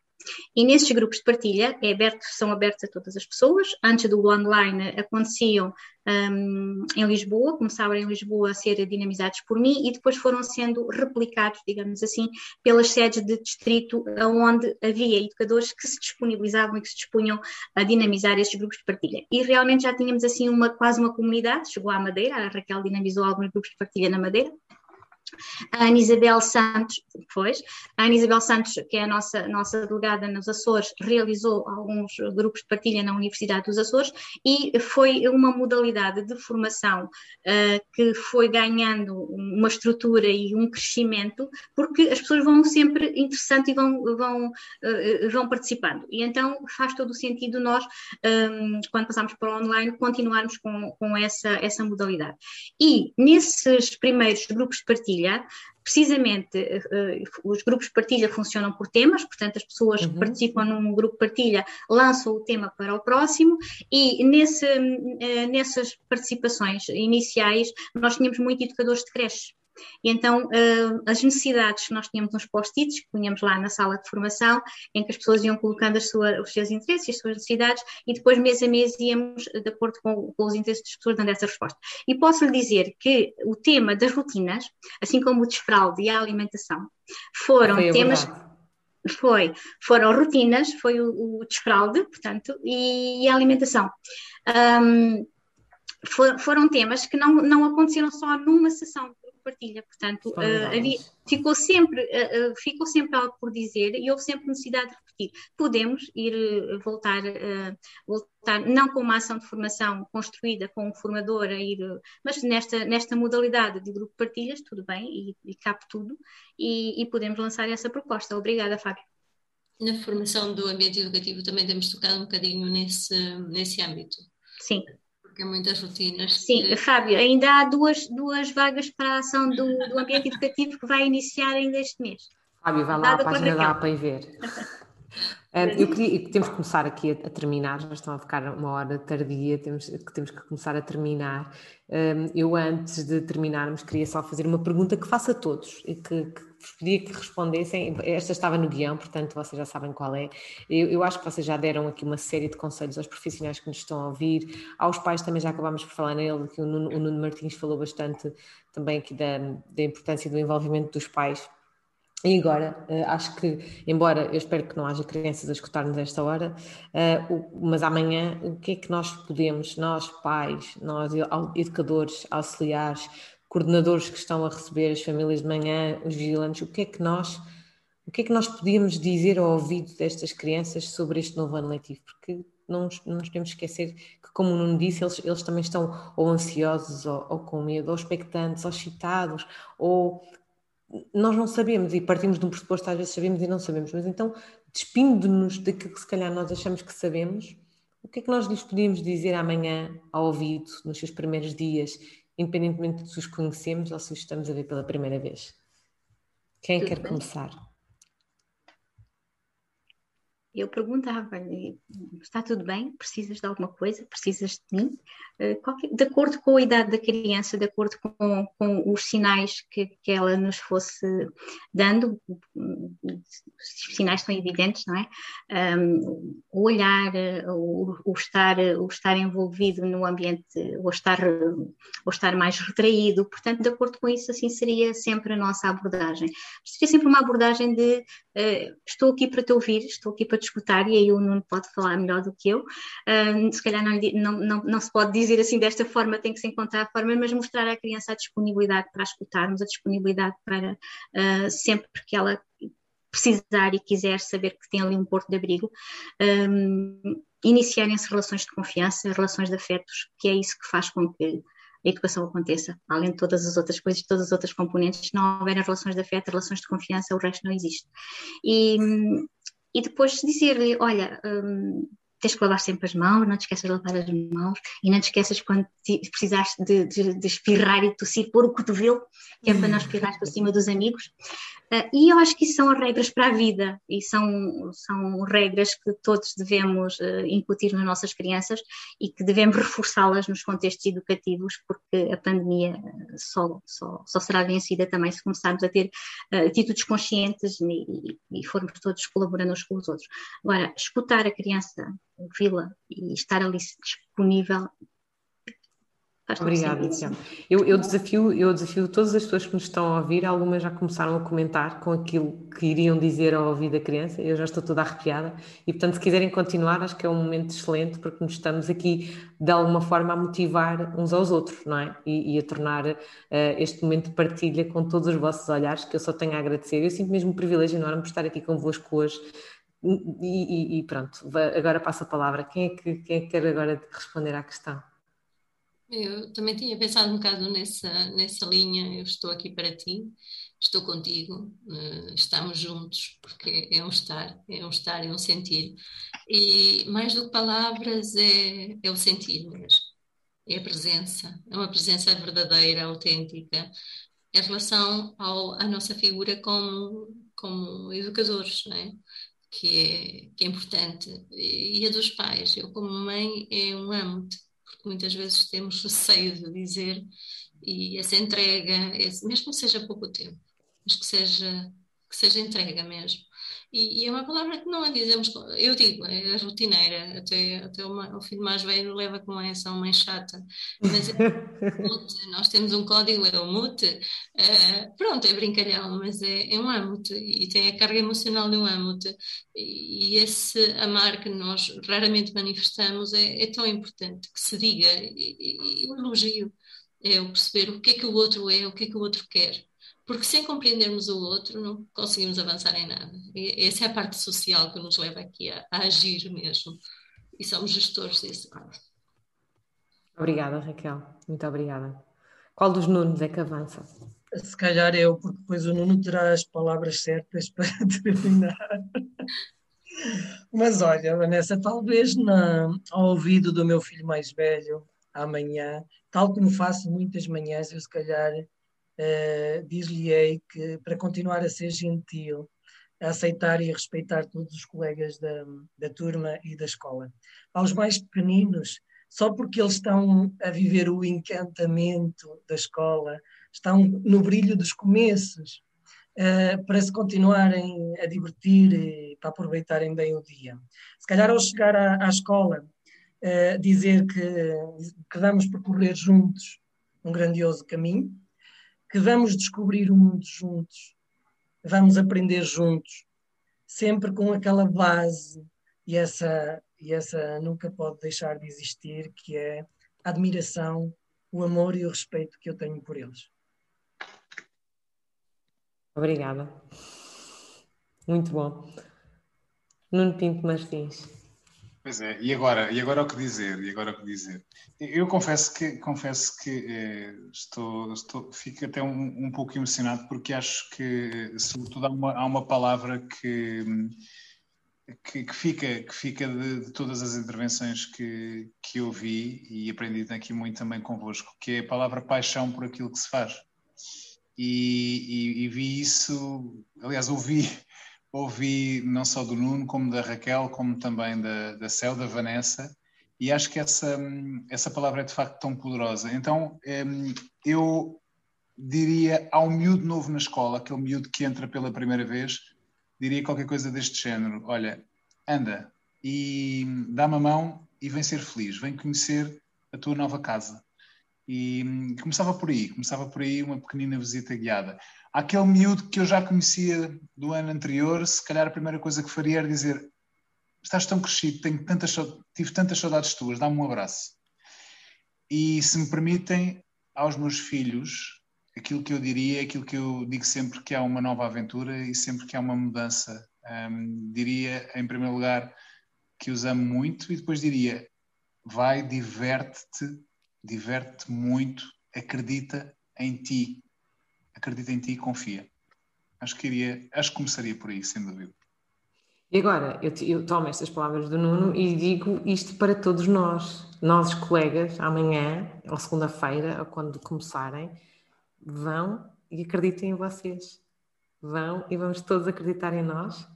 E, e nós estamos sozinhos, nunca, nunca, nunca estamos sozinhos.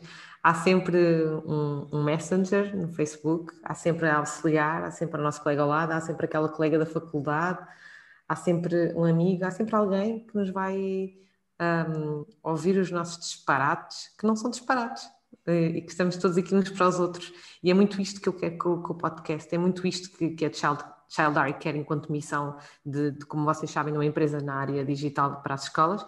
É isto que nós queremos, é, é criar uma rede. E eu, pessoalmente, Vanessa, com este podcast é isto que eu quero, é que nós nos sintamos juntos nas nossas diferenças, porque nós não temos que pensar todos de forma igual, nem temos que ver as coisas todas forma, da mesma forma, mas que nos sintamos um, apoiados e acolhidos, porque nós, colegas, também nos temos que acolher uns aos outros, um bocadinho. Um, eu, eu, agora uh, despeço-me deste painel de luxo tenho aqui, que são estas quatro pessoas e as cerca de 400 e tal que nos acompanharam ao longo desta hora e meia. Quero mesmo muito agradecer. Quem não conseguiu ver, ou, ou se vocês acham que isto é uh, útil para algum dos vossos colegas ouvir, isto vai ficar disponível no Spotify, no, no, no YouTube e mais plataformas de podcast que eu não desconheço, porque é o meu colega Tiago Faria que faz todo este trabalho, a quem eu agradeço imenso.